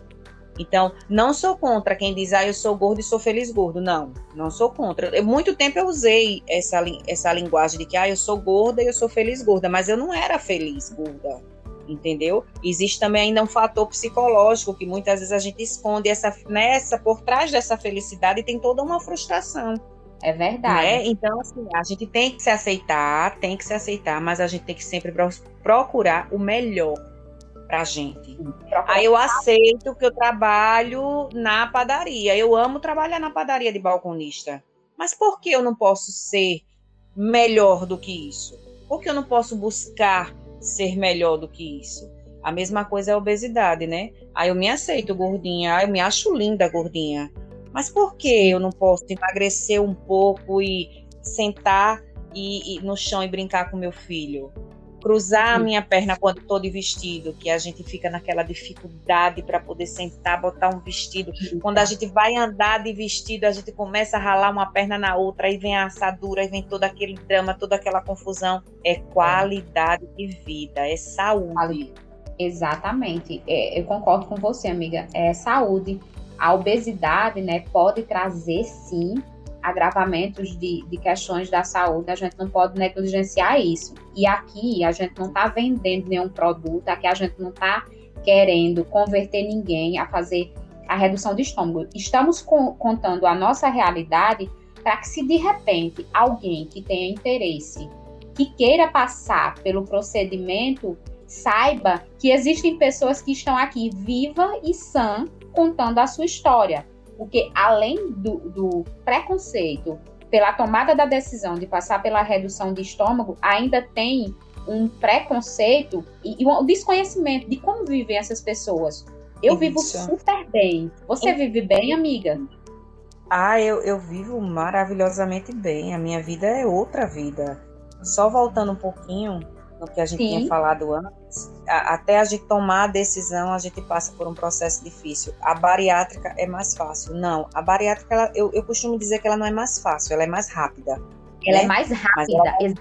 Mas ela não é mais fácil, porque assim, eu vou contar aqui rapidinho uma coisa que aconteceu comigo quando eu operei, que eu acho que quem faz dieta não passa por isso. E sem Ah. falar, só abrindo, só abrindo mais um parêntese. As pessoas Fica costumam dizer vontade, que a tá? bariátrica é mais fácil, obrigada. Que a bariátrica é mais fácil, mas esquecem daquelas pessoas que procuram profissionais, principalmente do ramo de endocrinologia, que te passam medicamentos para você emagrecer. Eu passei por isso, eu passei por isso aí em Maceió, viu? Eu passei por isso, vamos citar todo- nome. Mas você E sabe todas que essas medicações, elas acabam atingindo um outro lado, né? Ou seja, você toma um, um- remédio para emagrecer, junto você tem que tomar um ansiolítico, porque aquele remédio que tá tirando a tua fome tá te dando, mexendo com o teu psicológico, mexendo com o teu humor. E É. aí é uma cadeia de remédio para poder fazer você emagrecer. Aí Nossa. as pessoas esquecem e dizem assim: a bariátrica é mais fácil. Eu acho ainda que é mais fácil através de medicação, que você vai lá, comprou na farmácia, toma um remédio e emagreceu. Mas também não é fácil. Por quê? Porque por Então- trás desse emagrecimento rápido, que também é muito rápido através de medicação, existe Uhum. todo um processo psicológico que as pessoas só começam a, as pessoas que estão de fora só vê o teu emagrecimento, mas ela não sabe o que está passando Só. por trás disso. Não. né? Amiga, eu fui do tempo da sibutramina. Eu tomei sibutramina associada Muito, tomei também. ao ansiolítico. Gente, ó, a história da obesidade, por trás da história da obesidade combatida, vamos dizer assim, com a redução de estômago, tem de fato essas frustrações que a Jen- Jennifer já falou. Eu vou contar o que eu passei, tá? Começar a tomar a sibutramina, me ver com a boca seca, tá? Ah. Com o olho seco, sem conseguir dormir e a libido. O que é libido? O que é a vontade de ter relação sexual? Não existia. Não existia. Eu passei por isso. E as pessoas não sabem que essa medicação ela vai te dar o que você está almejando, que é a perda de peso. Mas depois que você para ela também, você ainda passa pela abstinência. Você- seu corpo vai sofrer porque você não tá mais tomando aquilo. Entendeu? E a probabilidade de você retomar o peso em Pior. dobro é mais. Pior, Então, porque assim- você tirou bruscamente, muitas vezes, aquela medicação, tirou aquela medicação, seu organismo vai voltar a funcionar como você era normalmente, ansiosa, é, querendo descontar tudo na comida. E, cara, nossa, pra mim, falar sobre isso agora foi tirar um peso das minhas costas, porque por muito tempo eu, eu me neguei a dizer que eu, que eu, que eu tomei medicamento para emagrecer. Então, Quem nunca? Nossa. Eu já tomei também. No- E o Inclusive, faloterapia é assim, isso, tá, amiga? Falar, falar para que seja terapêutico mesmo, para se livrar do que a gente não precisa mais, né? E assim, a medicação, quando você toma aquela medicação, você e você para de tomar ela, o que acontece? Ela estava inibindo, né? Ela, você comia um pouquinho já se sentia satisfeita, ou muitas vezes você não sentia nem vontade de comer, Eu porque dava aquele enjoo, aquela coisa toda, né? Enjoo, E- Era. E aí, quando você para de tomar o remédio, aquele fator inibidor, ele deixa de existir. Isso mesmo. E aí, você volta a comer muito mais, porque além do fator inibidor não existir, vem todo um fator psicológico, né, da ansiedade. E aí é por isso que muitas vezes Exatamente. você volta triplicado o peso. E Na bariátrica, Uhum. exatamente, na bariátrica, a gente aprende que a gente agora tem que mudar os hábitos. Ah, ma- mas tem pessoas que voltaram a comer praticamente do mesmo jeito, tá? Eu hoje como muito mais do que há um ano atrás, em termos de quantidade. Mas É. eu hoje como qualidade. Então, Qualidade. voltando, voltando lá para aquela deixa, é, existiu uma coisa comigo quando eu operei que abalou muito o meu psicológico, tá? E é por isso que a gente faz todo um tratamento psicológico antes da cirurgia. Não era compulsiva, tá? Eu não comia feito louca, aquela coisa toda, não. Eu não, não comia para viver, não, não era assim. Mas é, eu sempre fui uma formiguinha, até hoje sou. Cada pessoa tem uma reação, tá? A minha reação Uhum. era, eu via, eu não tinha, como você passa, é, eu passei um ano sem sentir fome. Algumas pessoas sentem fome antes E algumas pessoas sentem fome logo quando opera. E essa fome logo quando opera, ela é fome psicológica, tá? Ela não é fome organ do organismo, até porque a gente come de meia em meia hora, depois de uma em uma hora, depois de duas em duas, depois de três em três. Então a Isso gente mesmo. mantém o nosso organismo sempre é, cheinho, alimentado. vamos dizer assim, né? sempre alimentado. alimentado. Então é. não existe a fome, tá? Então a fome ela é psicológica. No meu caso, eu não senti fome alguma. Eu passei um ano sem saber o que era fome. E aí, uhum. logo no início, nos meus primeiros 40 dias, eu tive uma mudança de humor, tá? Eu fiquei meio tristinha. Eu fiquei Foi, meio amiga. assim, aérea. Foi, eu fiquei meio aérea. E uma Olha coisa que me incomodava era quando eu via por eu sempre eu, eu tinha um, no meu Instagram eu sempre seguia muito coisas de comida né de doce de torta de bolo e eu tinha um amigo que dizia que cada vez que eu olhava uma postagem eu engordava dois quilos porque eu só uhum. vivia vendo isso vendo uhum. receita fazendo receita então assim o que aconteceu quando eu operei? Eu via o brigadeiro, eu via o bolo, eu via o sorvete. Eu sou louca por sorvete e por bolo, tá, gente? Eu via aquilo e aquilo não me dava nenhuma sensação eu nem sentia enjoo, eu não sentia prazer, eu, não Era... sentia exatamente nada. Nada. Ah, nossa. E aquilo me deixou confusa, porque como é que antes, se eu visse um brigadeiro, eu já salivava? E como é que hoje eu não sinto nada? Como assim? Eu não vou ter mais vontade de comer? Eu não vou ter mais vontade de, de, de, de comer um brigadeiro, de comer comida, eu não vou ter mais fome, então aquilo me deixou meio perturbada, digamos assim. Mas Sim. aí a, a psicóloga foi me orientando, né? Que em alguns casos existe a fome psicológica, que as pessoas, mesmo sem fome, têm a fome, né? E no meu é. caso, é, o meu psicológico, ele aderiu literalmente ao meu organismo, eu não sentia a fome, tá? Realmente Sim. ele estava trabalhando junto com o meu organismo, mas eu Sim. precisava entender que aquilo fazia parte do processo. Exatamente. Entendeu? Então, uhum. mais no futuro, eu ia começar a sentir fome, a sentir vontade e a redescobrir o prazer de comer. Geralmente, quando a gente está na obesidade, a gente come com o olho. Então, muitas é. vezes a gente nem sente o sabor da comida porque a gente come rápido demais, ou a gente come coisas ao mesmo tempo. E aí a gente é. não consegue nem sentir o sabor da comida. E aí, depois que a gente faz a bariátrica, a gente vai redescobrindo. Eu tive a oportunidade Sim. de comer comidas que eu dizia não gostar, e hoje eu sou fã então, o comer devagar vai fazendo com que você realmente sinta o sabor da Saborei. comida. Saborei. Exatamente. É Muitas vezes você é come uma comida e você não consegue nem você não consegue nem identificar o que tem dentro daquela comida. Você é. come, mas você nem identifica o que tem dentro. E de repente hoje não, hoje, eita, essa comida levou uma pimenta de cheiro. Eita, essa comida levou um tomate, uma cebola. Por quê? Porque você começa a saborear a comida e a Isso. entender o teu paladar, né? Então, Verdade. assim, eu passei por essa dificuldade, tá? Eu conto para, gosto de contar para as pessoas, porque algumas pessoas pode ser que passem também. Mas foi algo Sim. bem passageiro, a psicóloga me ajudou numa boa. E com 40 dias eu já começava a sentir o sabor realmente da comida. E quando você começa a sentir o sabor da comida, vem a vontade de comer, tá? E depois uhum. de um ano, que é quando você começa a espaçar um pouco mais a comida, porque de certa forma você vai relaxando, aí sim veio a fome. Porque uhum. eu não sinto fome com menos de três horas que eu comi. Eu, eu me alimentei bem, impossível você sentir fome com menos de três horas. Isso é qualquer pessoa. Mas aí, hoje, como eu espaço mais a minha alimentação, tipo, eu passo quatro ou cinco horas sem me alimentar, aí sim vem a fome. Eita, eu tô com fome.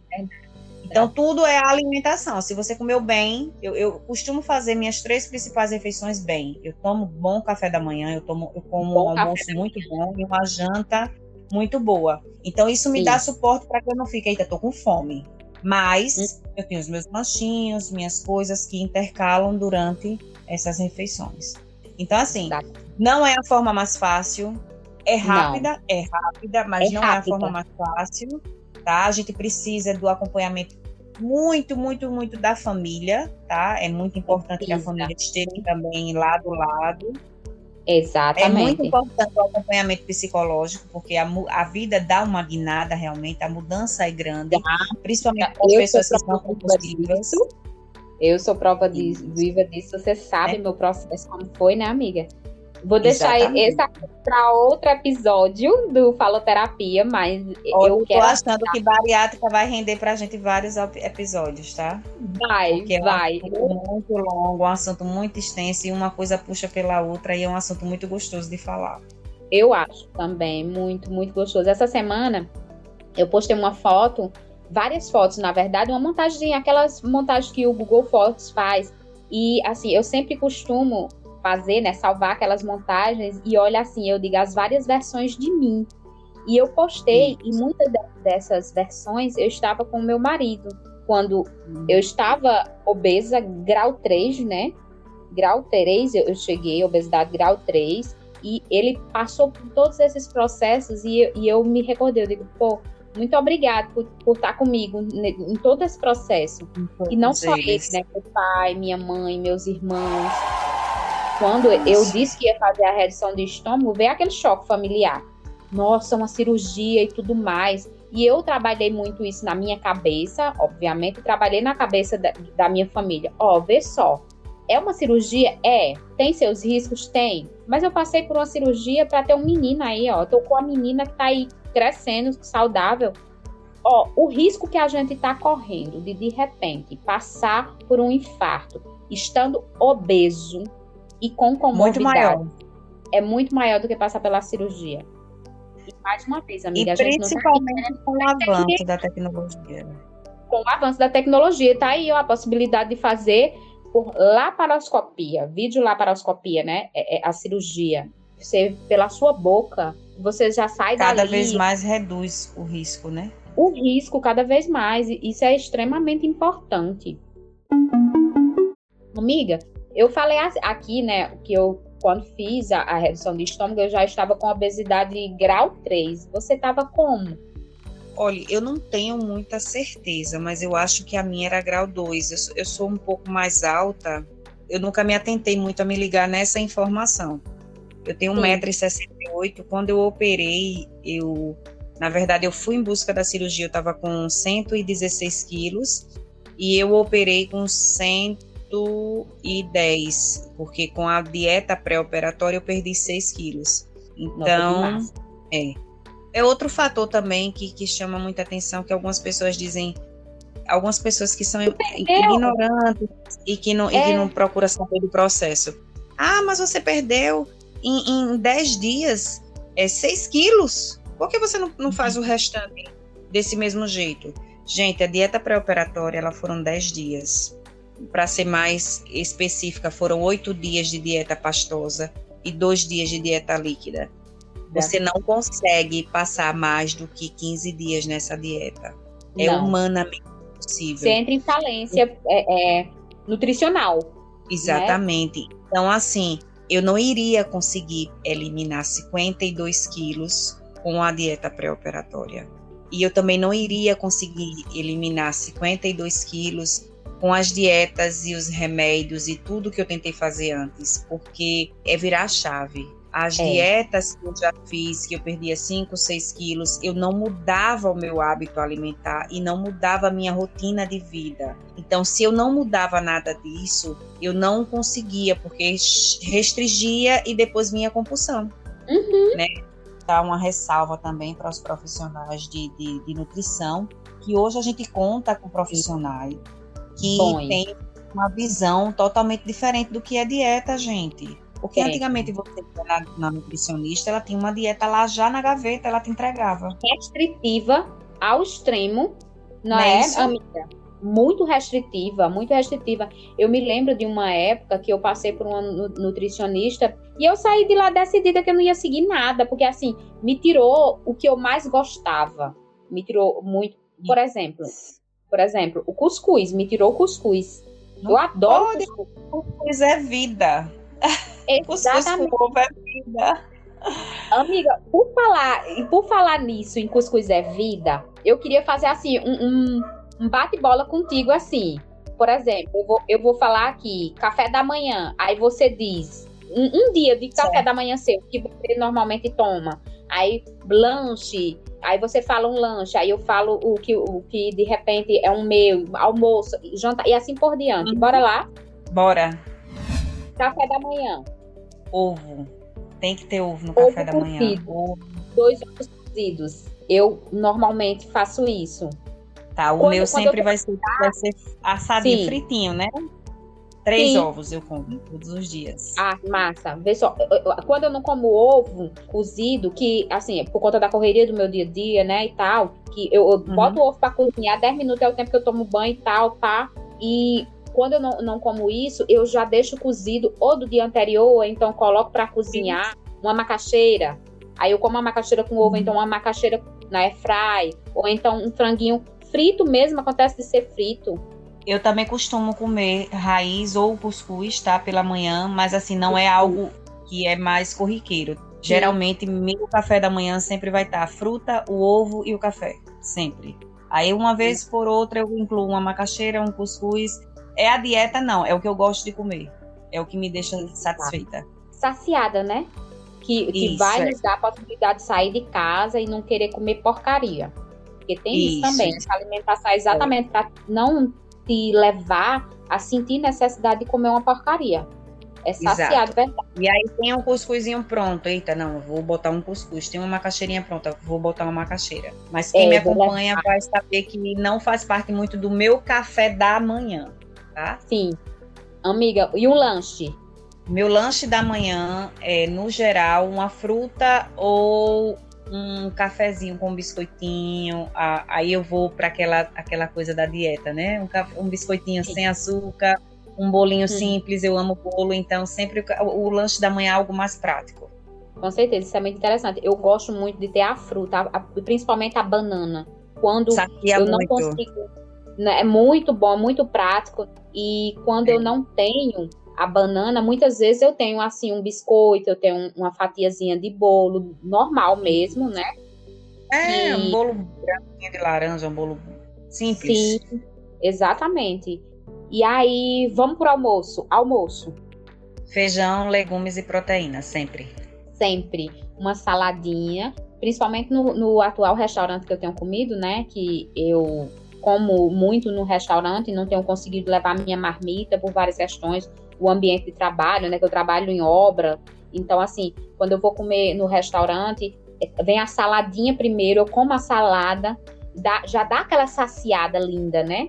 Eu não como muito, com muita frequência o feijão, porque o, o feijão me dá muitos gases. Então, é o arrozinho, tem um macarrãozinho, tem uma proteína sempre boa. Gosto de, de- do franguinho na chapa. Eu como, como o, o frango à milanesa. Então, é comida de verdade. Eu já não costumo misturar. As, por vez ou outra eu misturo um arroz ou um, fe- ou um macarrão. Mas no geral, tá? No grande geral, quando eu vou comer o macarrão, eu como só o macarrão. Quando eu vou comer o arroz, eu como só o arroz. E no geral, é, é o que eu gosto de comer, é o feijão. E Uhum. sempre cozido. Eu não gosto muito do feijão tropeiro. Então, sempre o feijão cozido. Eu dou preferência sempre aos legumes, não por uma questão de não gostar da salada crua. Gosto, gosto muito mas Sim. por uma questão de praticidade para mim, porque eu faço um, um legume, eu faço para dois, três dias, então isso para mim se torna mais prático. Quem me acompanha vai ver que quase todos os dias eu como a mesma coisa, tá? Eu intercalo sempre a proteína, frango, fígado, peixe, ovos, então sempre É. intercalo na proteína. Mas também não vou dizer, às vezes eu como uma lasanha, às vezes eu como uma macarronada, às vezes eu como uma Uma feijoada. panqueca. Eu como, sim, como tudo. Pois é, eu também como tudo. E aí vem a- a- a- o lanche da tarde, né? Para mim ele tem que ser mais, mais sustentável, porque eu trabalho Caraca, até mais também. tarde Sim, e eu chego em casa muito tarde. Então ele tem que me sustentar até a hora que tradicionalmente as pessoas jantam, né? As pessoas jantam às 18, 18 e 30 e eu janto às 19. Então eu tenho que ter um lanche sim. mais sustentável, Mais né? Então aí eu, eu corro. é, é, aí eu Amiga. corro para um whey com banana ou com morango. Aí eu corro para uma tapioca ou para um pãozinho com franguinho, com ovo. Algo que, que realmente me sustente. E aí sempre acompanha geralmente um cafezinho. Café, eu, eu, eu sou adepta do café sem açúcar, mas Uhum. também tomo cappuccino, também tomo café com leite, mas assim, no geralzão é aquele café preto mesmo. Amiga, é contigo acontece de você sentir mais fome no final do, do dia? Sim. Eu, Eu acho que é também. até do, do seu ritmo, né, de trabalho, né? Você meu dia começa muito cedo, né? O meu dia começa é, é, alguns dias também. às quatro da manhã, alguns dias às quatro e quarenta, né? Que aí vem da rotina de exercício. Então, assim, meu pré-treino é café, que hoje eu, eu aderi ao Super Coffee, mas antes eu fazia o Super Coffee em casa, tá? Uhum. Meu pré-treino é isso, eu faço a minha atividade física, quando eu chego em casa eu tomo um belo de um café da manhã. A manhã ela é muito curta, apesar de, de a minha manhã começar muito cedo, muito ela cedo. é mais curta. Mas você tem uma super tarde longa que geralmente você trabalha mais, você se desgasta mais. É. Então a fome, a fome é maior. É Às vezes eu chego a fazer dois lanches. Depende muito pois da é. minha rotina. É, também depende muito da minha rotina. E assim, amiga, depois do jantar, né? De repente você vai se alongar até mais tarde. Você, você costuma fazer alguma ceia? Então, eu sempre durmo mais tarde, né? É difícil dormir cedo, apesar de acordar muito cedo, é difícil dormir Sim. cedo. E assim, o que eu faço quando me dá aquela vontadezinha de comer é tomar um café, ou tomar um chá, ou tomar um suco. Mas uhum. às vezes eu também corro pra cozinha e como um, um pãozinho com requeijão. Eu faço às vezes isso. Como aquele pãozinho com requeijão e um cafezinho. Ou tomo um chá com um biscoitinho, com uma bolacha, um cafezinho com uma bolacha. Agora, quando eu durmo mais cedo, não. Quando eu durmo mais cedo, eu já não como mais nada, porque eu já janto mais tarde, né? Eu já janto 8 horas. Então, aí não, não, não dá para comer mais nada. Ô, amiga, você falou isso, eu, eu, eu, costumo dormir cedo. Eu sou uma pessoa que durmo, durmo cedo, então eu normalmente não faço ceia também. E é isso é uma uhum. das, das questões, né? Por eu, eu ter, acabo tendo mais fome, fome do final do dia para a noite, uhum. então isso é, é, um fator positivo para mim, dormir cedo. Porque aí vai me isso. fazer não querer exagerar à noite. Exatamente, e, é por que, é que eu estou falando isso? Porque as pessoas precisam se conhecer para entender isso. Eu sei que eu, se de manhã comer um pão, ao invés de comer o meu tubérculozinho lá, a minha raiz, eu amo minha batata doce com o meu franguinho, ou então com o meu ovo, ou então o meu cuscuz com alguma coisa, eu vou descontar, vou descontar mais tarde se eu não, se eu não comer direito. Então, isso é, isso é se conhecer, tá, gente? Para saber qual é o horário que eu sou mais vulnerável a me submeter a alimentações não ideais para meu para minha escolha de vida.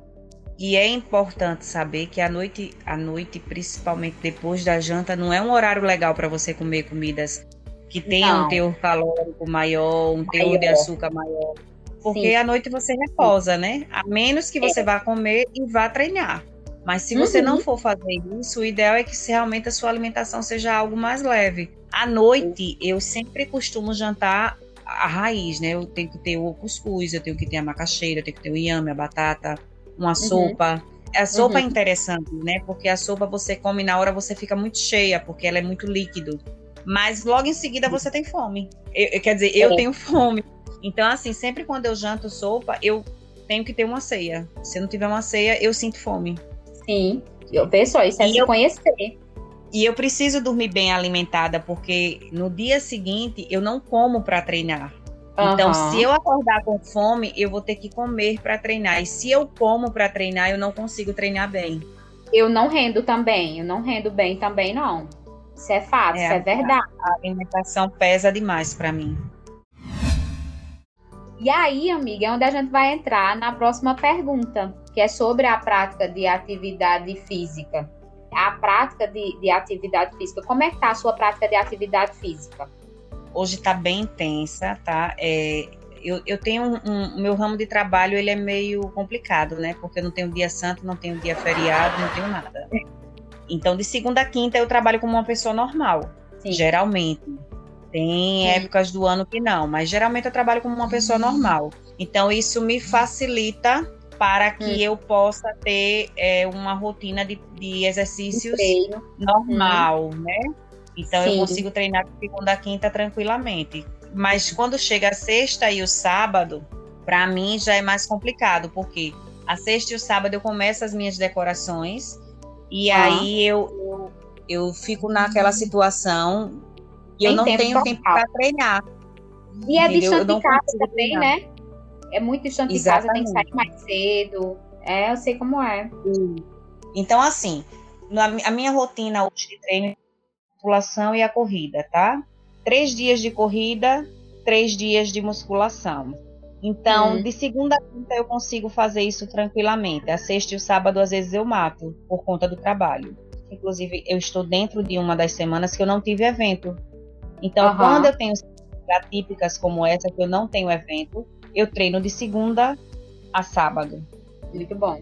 Quando é que eu não treino no sábado? Quando realmente não dá, ou quando eu tenho uma corrida no domingo, porque aí eu preciso me resguardar para ter um desenvolvimento melhor no domingo. Minha rotina é, de atividade ela é intensa, eu procuro sempre não matar os treinos, não por uma questão de dizer, ah, se eu matar o treino eu vou engordar, eu vou ficar assim o assado. Não, não é isso. É uma questão mesmo de que me faz bem. Quando eu não vou treinar, eu fico mal. Eu Sim. fico ansiosa, eu fico, ai meu Deus, por que, que eu não fui? E tipo, ai, acordei cedo e perdi o meu dia, devia ter ido treinar. Então, assim, é algo que realmente me relaxa, me faz bem. O que eu puder fazer para não faltar, eu faço. Massa, amiga, saber, saber disso, né, desse teu relato, porque assim, eu ando bem, bem parada dos meus treinos, porque eu tô encarando, né, uma indisposição matinal muito grande, que eu tô atribuindo isso a alguma baixa de alguma vitamina. E eu tô B12 com... geralmente. B12 geralmente. Quando eu faço a suplementação com B12, eu sinto um pico energético muito bom. Então, ah, mas se você já sabe o que é, porque você não já suplementou. Não, não é bem assim, gente.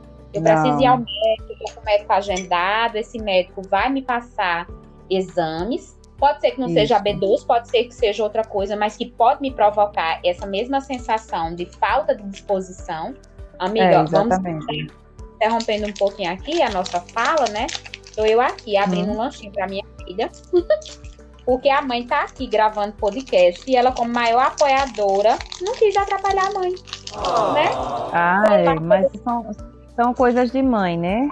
Mãe hum. é ser mãe é isso, né? É atrapalhar, atrapalhar não, vamos dizer, causar qualquer coisa, mesmo as mais importantes, porque os nossos filhos estão sempre em primeiro lugar. E é verdade, isso é fato. E ela me trouxe água, eu queria assim poder gravar isso aqui também, porque ela me trouxe água. Já tô com a boca seca. A Rafa é um amor. João é também beijo. me trouxe água aqui. Ai, João, beijo, João. pois é, amiga. Então, assim, ó, continuando essa questão da prática da, da atividade física, tema de indisposição de manhã. Então, tá com mais de um mês que eu fiz um treino. Então, eu sei, eu já marquei médico para ir para fazer, buscar essa suplementação. À noite, uhum. porque quando você chega à noite, você não treina. Eu chego também cansada do trabalho, mas eu teria condições de fazer atividade física à noite. Mas fazer atividade física à noite interrompe meu sono eu fico pilhada quando eu vou conseguir dormir. Eu chego do trabalho por volta de 7, 7 e meia, 8 horas. Quando eu chego, uhum. aí me arrumo de vou fazer um treino, fazer uma corrida. Quando eu chego, tomo um banho, que como, que vou desacelerar, vai para uma da manhã e atrapalha meu sono. Eu durmo mal se eu treino à noite. E aí volta é para aquele conhecer, né? E conhecer, exatamente, amiga. É isso. Eu me conheço, eu já sei. Então, eu já, já marquei médico para ver essa questão da suplementação, como é que tá, que se preciso. Eu também tomo minha vitamininha de A a Z todos os dias, mas tem essas, essas necessidades, né? Eu tô hoje com 34 anos. Eu venho de uma uhum. família que as mulheres entram na menopausa muito cedo. Então, eu tenho que ficar com, com isso também, um sinal de alerta, né? Será que é isso? Tudo isso, né? O processo de se conhecer, do Exato. autoconhecimento médico, o médico e os exames vão me confirmar o que pode ser isso. Então, estou falando isso porque as pessoas precisam entender que nós que fizemos redução de estômagos, não, estômago, não estamos diferente de qualquer outra pessoa que precise ir ao médico com frequência, com regularidade e acompanhar a sua saúde em todos os aspectos, né? E aí eu, eu, eu, eu eu entrei em todo nesse assunto, né? Mas assim, para explicar que eu tô em falha com a minha atividade física. E eu tenho consciência de que não praticar atividade física eu possa elevar ainda mais o meu peso, porque eu tive um reganho de peso, mas o que mais me preocupa é esse reganho de peso que eu tive pode me levar a não ter minhas taxas na qualidade que eu gostaria de ter. Então, que esse, essas são as comorbidades. Então, eu tenho que pensar nisso. Amiga, vamos com uma, uma pergunta, né, que eu acho que, que é extremamente importante a gente falar também. Se de repente a gente não conseguir no, nos próximos 20 minutos, né, finalizar, tá tudo bem, uhum. porque assim, eu já tô com gosto de quero mais e já, a gente já deixa pergu outras perguntas. E eu já estava pensando em a gente gravar um outro episódio futuramente sobre as perguntas que você costuma receber pelo Instagram. Instagram. Sim, Sim claro. A gente vai ter o parte 1, parte 2, parte 3. Eu te disse, né, que é um assunto que rende muito, né? É um Exatamente. assunto muito e assim, que ele, ele engloba muita coisa, né? No, no, no âmbito da pessoa, no profissional, no pessoal, enfim. É, e aí a gente tem assunto para vários episódios. Tem sim. Amiga, assim, tem muitas outras perguntas a fazer. Já que a gente já, já planejou aí próximos episódios, quer deixar essas outras perguntas para depois e a gente entrar num lugarzinho que eu acho interessante a gente entrar, que é algumas histórias assim inusitadas que a gente já passou depois da redução do estômago. Bora. Quer começar? Você tem alguma em mente, alguma história assim que queira falar assim, algo que aconteceu com você dessa mudança de vida e você se deu tipo assim, poxa, eu fiz redução de estômago, isso já não é mais para mim. Olha, na verdade, eu não sei se eu, se eu não estou me lembrando, me recordando agora de algo assim, de alguma situação inusitada desse tipo, que eu tenha passado, não. Eu tenho, eu tenho uma, uma história de quando eu operei, né? No, no dia que eu operei, que foi algo que me deixou atordoada e que eu tive que recorrer para psicóloga também. E foi quando eu fui para minha segunda consulta com a minha nutricionista no pós-operatório. Eu, eu, passei pelaquela fase, como eu tinha dito a vocês, de 40 dias que eu fiquei meio leve, assim, tristinha. E aí eu Sim. sentada lá no consultório com a minha mãe, né? Eu tinha me operado. E aí vem aquela história do simancol das pessoas. As pessoas realmente tem pessoas que não, não deveriam abrir a boca. Não, eu estava sentada. Eu estava sentada no consultório médico, eu tinha 12 dias de operado, eu tinha saído da dieta líquida, fui buscar minha dieta pastosa. Sim. E eu sentada lá daquele jeitinho tristinho, de repente uma mulher começa a falar porque meu sobrinho operou, ele está operado tem tantos dias, e TTT começou a falar, e de repente ela soltou a proeza de que ele emagreceu tanto, emagreceu tanto que o estômago desgrampeou. Minha nossa! Aí aquilo Ai, ali para mim foi um choque, né? Eu disse, meu Deus do céu, meu estômago vai desgrampear. Eu sou meio louca com certas coisas. Eu digo, pronto, meu estômago vai desgrampear. Aí eu já fiquei agoniada ali sentada. E quando eu entrei no consultório da médica, Aí ela, bom hum. dia, minha linda, que é maravilhosa, Cintia Morim, da equipe do Dr. Bruno. Bom dia, minha linda, não sei o que, aquela coisa, aquela felicidade toda, né? E eu já entrei assim, meu estômago vai desgrampear, eu não quero mais emagrecer. ela, como é a história? O que aconteceu? Eu não tô entendendo nada. E aí eu disse a ela, eu contei o que a mulher falou lá fora, né? E eu disse, agora eu não quero mais emagrecer porque eu vou, meu estômago vai desgrampear. E aí ela fez: Nossa, não, não existe, o estômago não vai desgrampear, não vai acontecer isso. Pelo contrário, é mais fácil ele desgrampear de tanto você comer do que de você comer pouco. Exato. É engraçado que na hora a gente nem pensa, né? A gente não consegue não. raciocinar, porque não.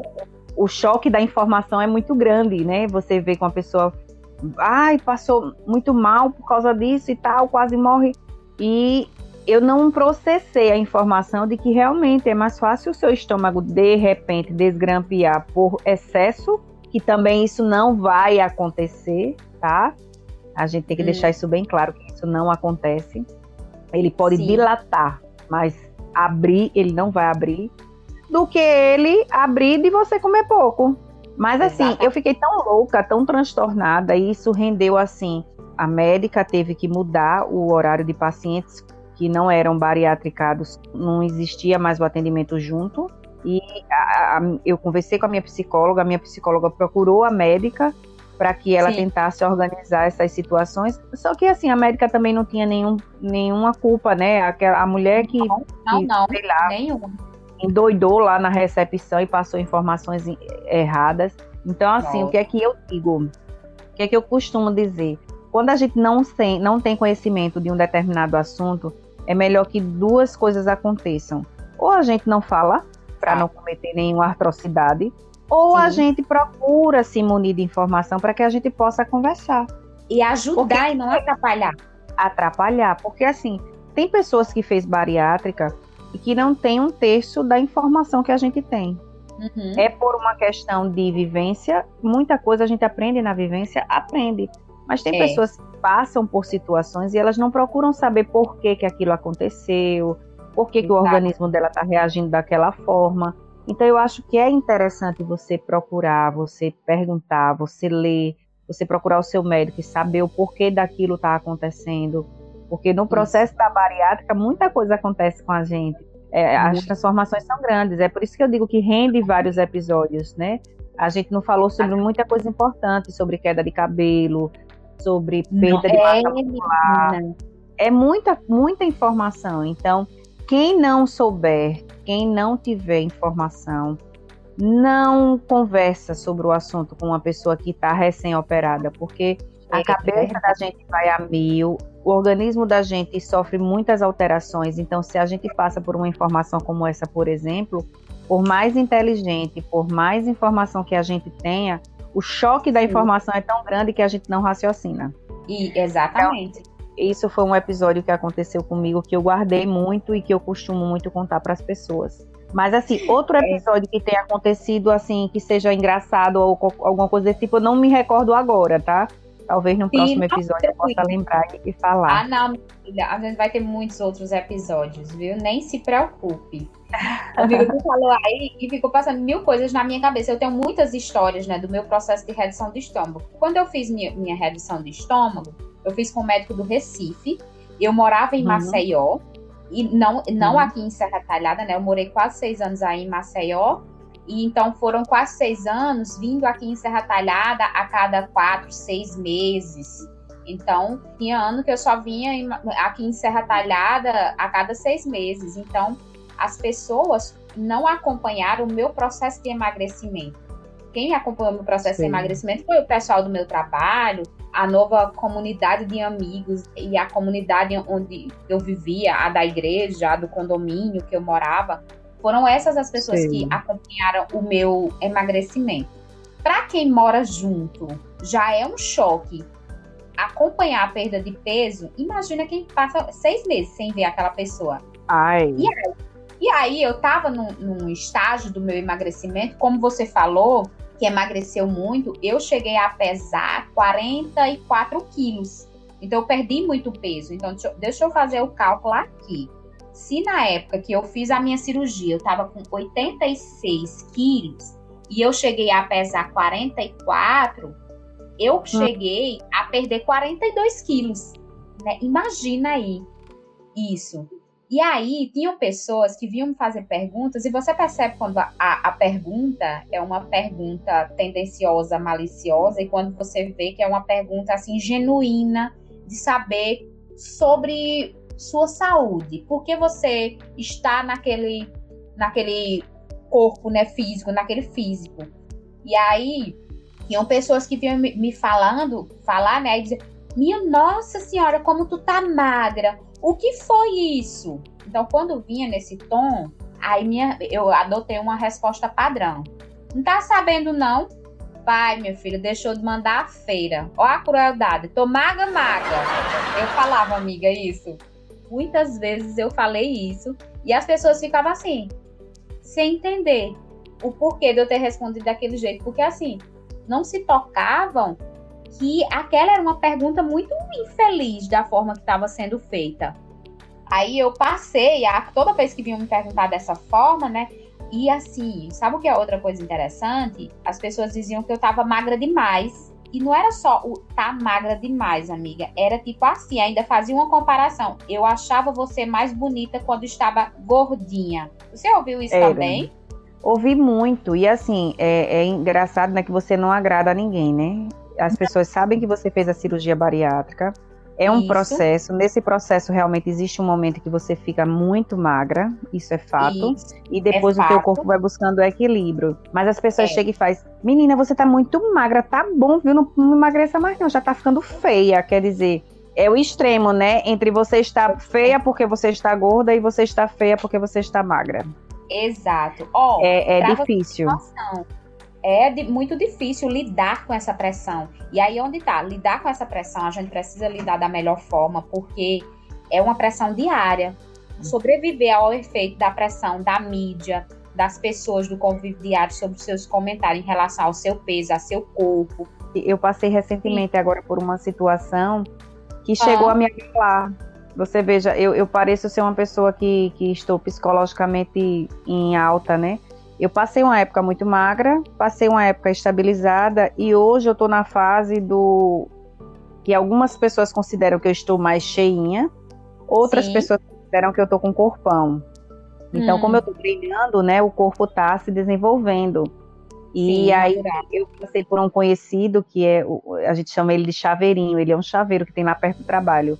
E quando eu passei hum. por ele semana passada, ele disse: Oxi, tá ficando cheinha de novo? Tá engordando de novo? Aí eu disse: hum. Não, tô engordando, não, tô ficando gostosa agora. Então, assim, é. as pessoas viveram muito tempo magra demais, né? Sim. E aí hoje quando ela me vê no corpo que eu estou, ela confunde um corpo mais definido, um corpo mais trabalhado com um corpo que ganhou uma massa magra. Exatamente. Já confunde com o cheinha, com o gordinha. E eu não vou mentir que isso. Meu Deus, será que eu engordei? E aí você corre pro espelho, olha de um lado, olha do outro, você começa acaba. A se enxergar gorda, mas acima do peso, começa a se enxergar, porque isso influencia. É, e aí vem a importância da terapia, né? Que é também assunto para outros episódios. E também lembrando de fatores agora engraçados, é, que você falava assim para as pessoas, até para elas entenderem que elas estão perguntando de forma errada, né? De forma invasiva demais. Mas eu passei muito pelo fator não conhecer, né? Pessoas que eu trabalhava, quando me viam nos lugares, elas não sabiam que eram eu. Então, muitas vezes o pessoal chegava e dizia: cadê a Jennifer? A Jennifer veio trabalhar não hoje, ela não tá não nessa decoração. E os meninos, olha ela ali. Aonde?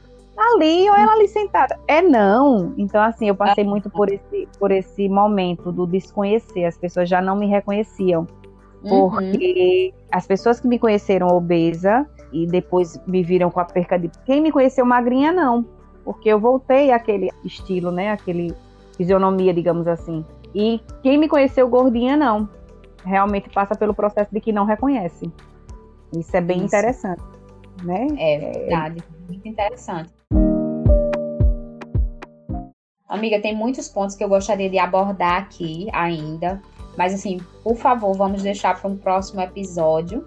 Mas eu não Sim. queria deixar de pontuar aqui que a gente não pode negligenciar o acompanhamento médico no início, no meio e no pós-procedimento para toda a vida. E uma das coisas que sempre alguém, quando me questiona sobre a minha perda de peso, eu falo, eu fiz redução de estômago. Aí a pessoa, muitas pessoas que perguntam também, ou estão acima do peso, ou já estão obesas, né? Uhum. E, e me perguntam, e quando eu falo que passei pela redução de estômago, desperta nelas o interesse de saber mais. E aí, uma das primeiras coisas que eu falo, e eu acho que você sabe que eu sou uma das maiores defensoras, é da terapia, né? Eu acredito que antes de uma pessoa ir para um cirurgião, para um gastro, buscar saber do procedimento cirúrgico, ele deve ir ao psicólogo.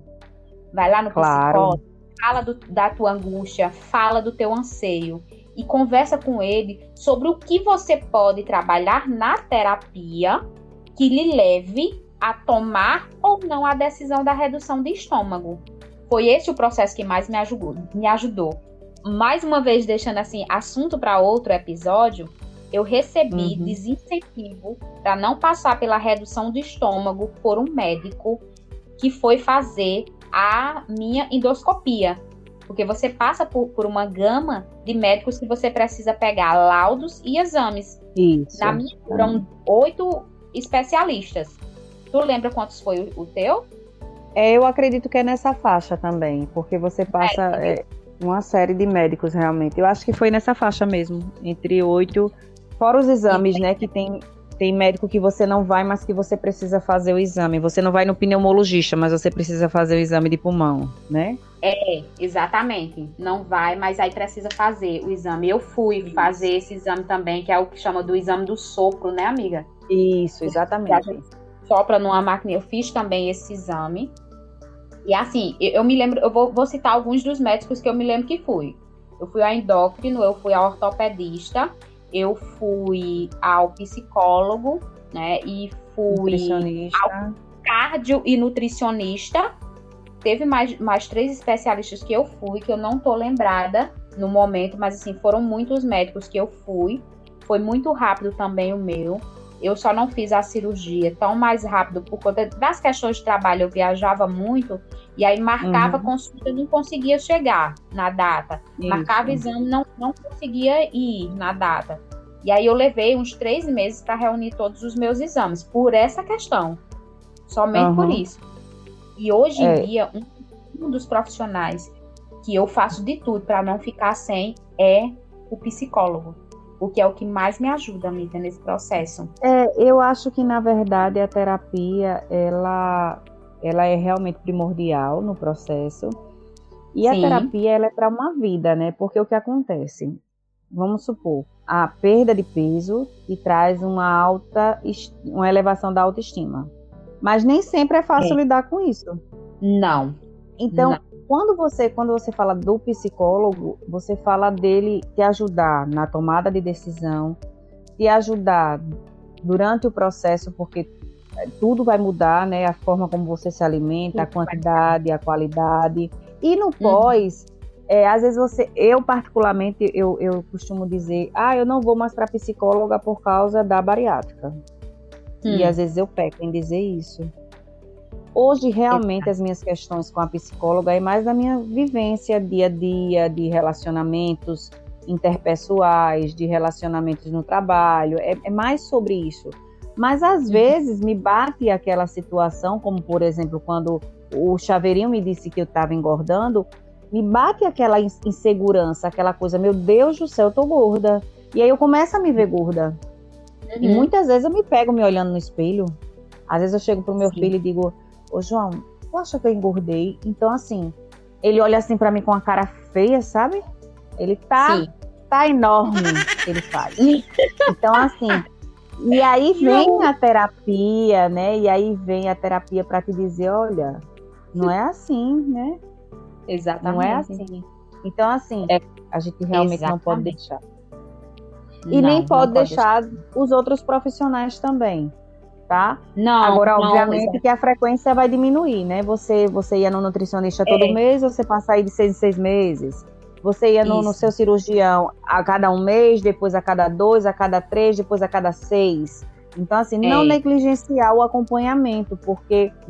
É, e os exames pós-operatórios, né? Todo ano a gente faz uma rotina de exame, que é endoscopia, que é ultrassom, que é os exames de sangue.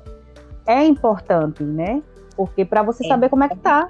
Afinal de contas, apesar de parecer ser uma cirurgia de pequeno porte, é uma cirurgia de grande porte. Exatamente. É verdade.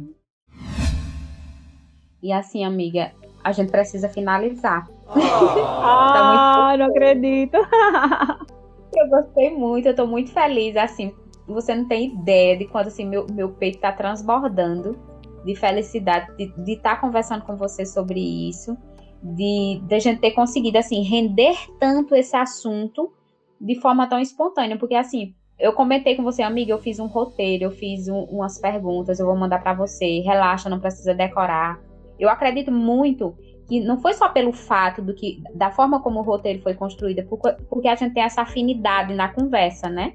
Sempre Verdade. fui muito os nossos podcasts começaram no privado no WhatsApp. Então, assim. É esse que da... falar agora. Porque são de fato áudios e áudios. Nós nos enviamos áudios de mais de três minutos uma para outra. Então, nós temos essa afinidade Verdade. e tudo fluiu muito gostoso. Fluiu muito gostoso. Exato. Não, assim, com certeza. A conversa fluiu e, como eu disse, vai acabar rendendo, por quê? Porque um assunto acaba puxando o outro, e mesmo com o roteiro, a gente infelizmente não conseguiu seguir tudo ali ao não. pé da letra. Mas é bom, foi bom, porque aí foi vai, bom. vai dar para a gente a oportunidade de parar novamente e fazer mais um episódio e falar e ter essa conversa legal. Agradecida demais, mais uma vez, pela, por você ter me dado a oportunidade de participar desse projeto ah. maravilhoso. Conversar com você é sempre maravilhoso, né? Obrigada, troca de ideias, é, a troca de ideias, a troca de conhecimento, a troca de motivação, né? A gente Sim. também vai ter aí outros podcasts. Vamos começar pela, pela bariátrica, mas aí a gente também vai abordar outros temas e a gente costuma Sim. sempre estar tá conversando. Sim. E assim, foi Sim. maravilhoso. Ah, muito obrigada. Amei nosso bate-papo, foi muito legal. Para mim foi maravilhoso também, amiga. Obrigada pela, por, por, apoiar o meu projeto. Não é fácil estar acreditando nesse projeto, porque eu sofro muito com a síndrome do impostor, assim como eu sofro com a pressão em relação à obesidade, ao peso, a outras questões pessoais, uhum. mas eu estou tentando driblar, assim como eu driblo toda e qualquer adversidade na minha vida. Tenho meus momentos de alta, de baixa estima, mas eu, eu vou driblando. E aí, amiga, eu queria tentar finalizar aqui. Depois que eu falar isso, você pode, por favor, falar o que você quiser. Tem uma mocinha aqui também que está querendo participar para finalizar, então a gente vamos, vamos organizar hum. as falas, né? Eu vou isso. falar aqui um texto que me veio para finalizar esse episódio. Aí você pode complementar como você quiser e depois a Rafa entra aqui falando, né, filha? Uhum. Porque assim, ela me apoiou todo esse tempo que eu tô aqui. Ela tá aqui do meu lado com fome, essa garota, mas ela tá aqui do meu lado. E Linda, aí, maravilhosa. Muito maravilhosa demais. E aí, amiga, a, quando eu estava construindo né, as perguntas para fazer aqui nesse episódio, me veio o seguinte texto para digitar. E eu fui digitando o mais rápido que eu pude para não perder nenhuma vírgula, porque eu achei muito bom. A redução de estômago é uma decisão caminho que nos leva a trilhar uma nova vida, uma retomada oportuna de corrigir erros através de novos hábitos, acessar estados de saúde por vezes esquecidos por nós mesmos mas sem se esquecer que o sucesso depende da nossa capacidade de resiliência e reivindicação do que é a nossa saúde. Vá ao psicólogo, vá ao gastro, vá ao seu cirurgião, discuta, tire dúvidas, se questione se é o que você quer, mas não deixe o medo de limitar e impedir de ter uma chance de ter uma vida com mais qualidade e disposição de lhe proporcionar vida nova. Então, isso me veio assim, como um impeto né, de, de ideia, e eu digo, eu não posso deixar isso passar, porque para mim foi isso, a redução de estômago. Então, eu deixo você à vontade, assim, para falar o que você quiser aqui nesse finalzinho. Então, como sempre você é ninja, né, nas palavras. Você sabe empregar tudo muito bem. Então, realmente, a bariátrica é isso, é a oportunidade da gente poder se dar uma nova chance de consertar os erros, né, e fazer tudo de novo, começar novamente da melhor forma possível. O que eu acho é que a gente não pode desistir da gente, jamais. Por mais árduo que seja, por mais difícil que seja a caminhada, né, o preconceito, as dificuldades, Sim. a gente nunca pode desistir da gente, da pode gente não. Ter uma vida melhor, da gente ter uma saúde melhor, da gente poder se olhar no espelho e ter orgulho da gente mesmo eu olho para a Jennifer de três anos e meio atrás, eu, eu penso quanto tempo eu não perdi. Quanto Sim. tempo eu não perdi? Eu poderia estar vivendo essa vida já há muito mais tempo. Tá? Exato. E é uma vida que eu me descobri e venho me descobrindo. Você vê, por exemplo, a corrida para mim foi um grande desafio, porque na obesidade Exato. Eu não ah. conseguia correr. Na uhum. obesidade eu não conseguia correr um minuto na esteira ou fora da esteira. Hoje eu faço provas de 10. Então, assim, é superação. É, superação. É, é, você descobrir que você pode cada dia mais. Agora Exato. é tudo uma questão de você se dedicar, de você querer, é. de você correr atrás. Então, não pode estacionar, tá? Não. A vida é curta, a gente uhum. tem que parar e dizer: não, não vou perder tempo com isso, não. Eu vou fazer aquilo que é bom para mim e aquilo que eu quero fazer. Não estaciona, não desiste e pode ter certeza. Uhum. Todos é os dias é dia de você se superar. Todos os dias.